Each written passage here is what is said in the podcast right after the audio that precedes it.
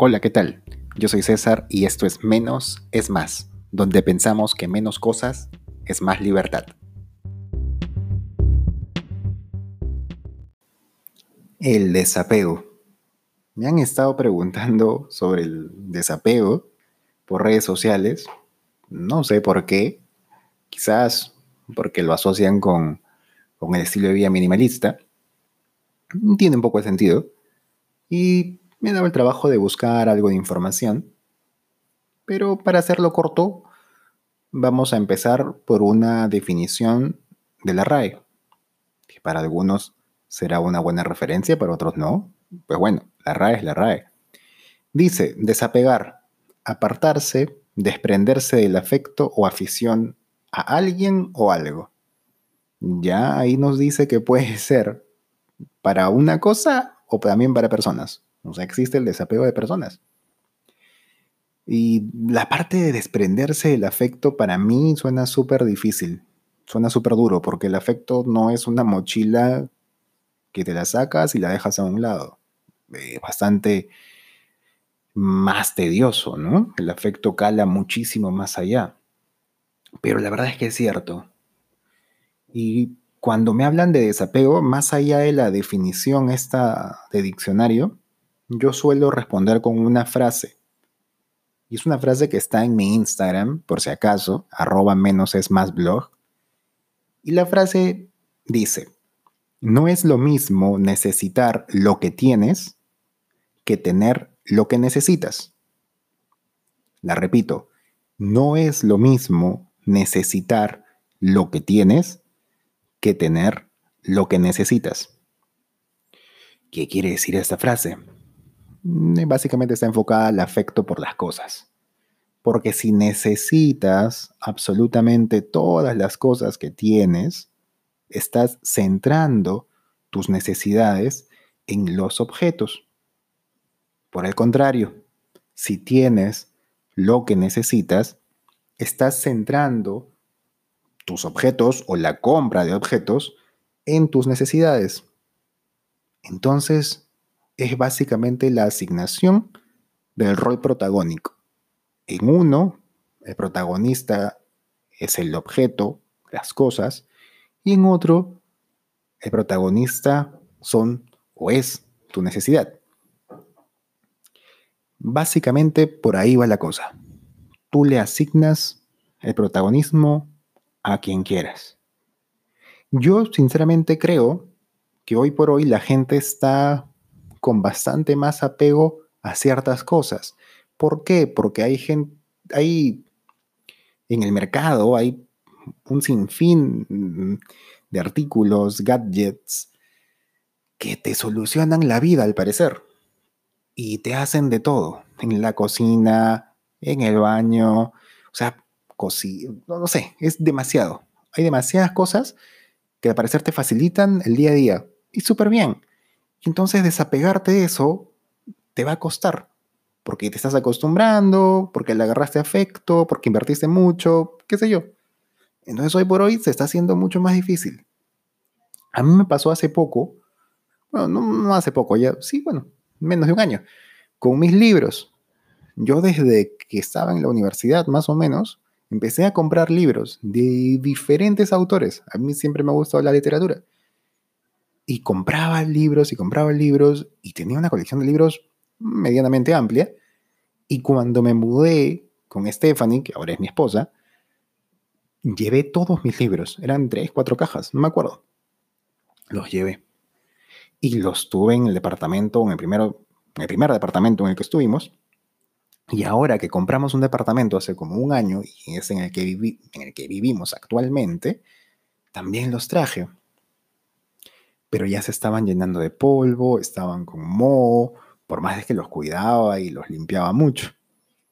Entonces me dije, no, la verdad, tengo afecto por mis libros, les tengo muchísimo cariño, he invertido una buena cantidad de dinero en todos ellos, pero no están cumpliendo su función.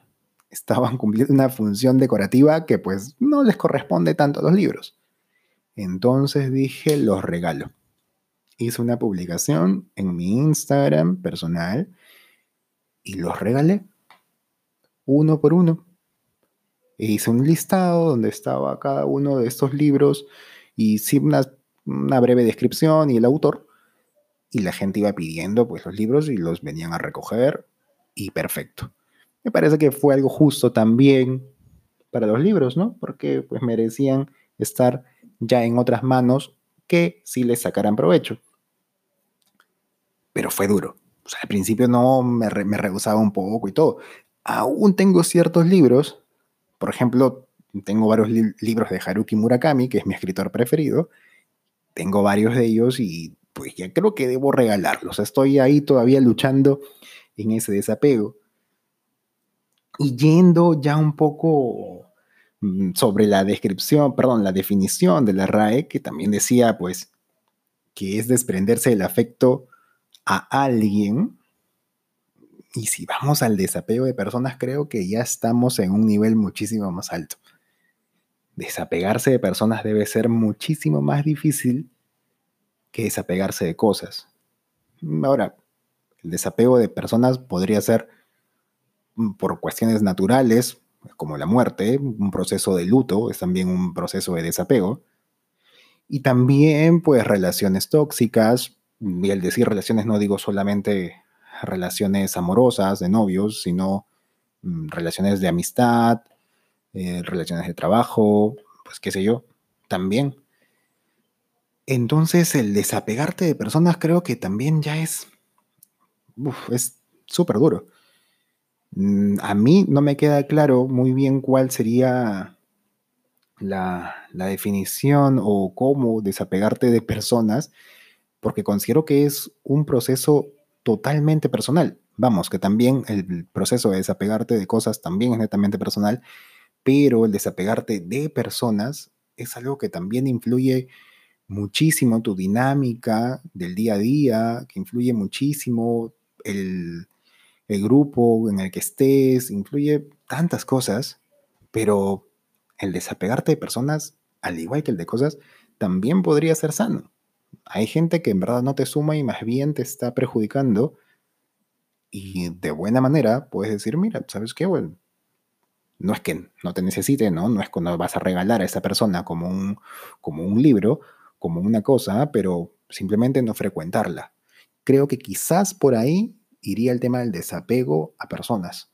Tratar de reducir la frecuencia, mm, cambiar un poco los hábitos con esta persona y pues si te sirve y si te ayuda, en buena hora, ¿no? Estaría perfecto. Cuando con mi esposa hablamos sobre los apegos que tenemos, nos damos cuenta que en verdad no estamos muy apegados a cosas. Quizás un par de objetos porque le tenemos cierto cariño o porque nos lo ha regalado de repente alguna persona que queremos mucho, pero no va tanto a objetos.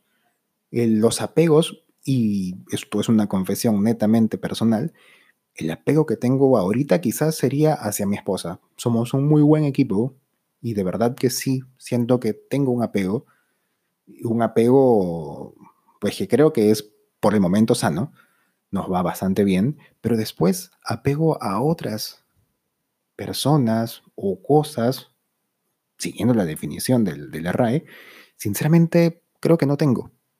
Lo único que se acercaba en esta lista que hicimos con mi esposa era las cuestiones básicas que, tenían, que tenemos actualmente, pues para vivir, quizás algunos artefactos de cocina, eh, la computadora para laborar, para trabajar, y por ahí que la cama, y pues más nada. De verdad que no. Después casi todo era emocional. Y creo que está bien.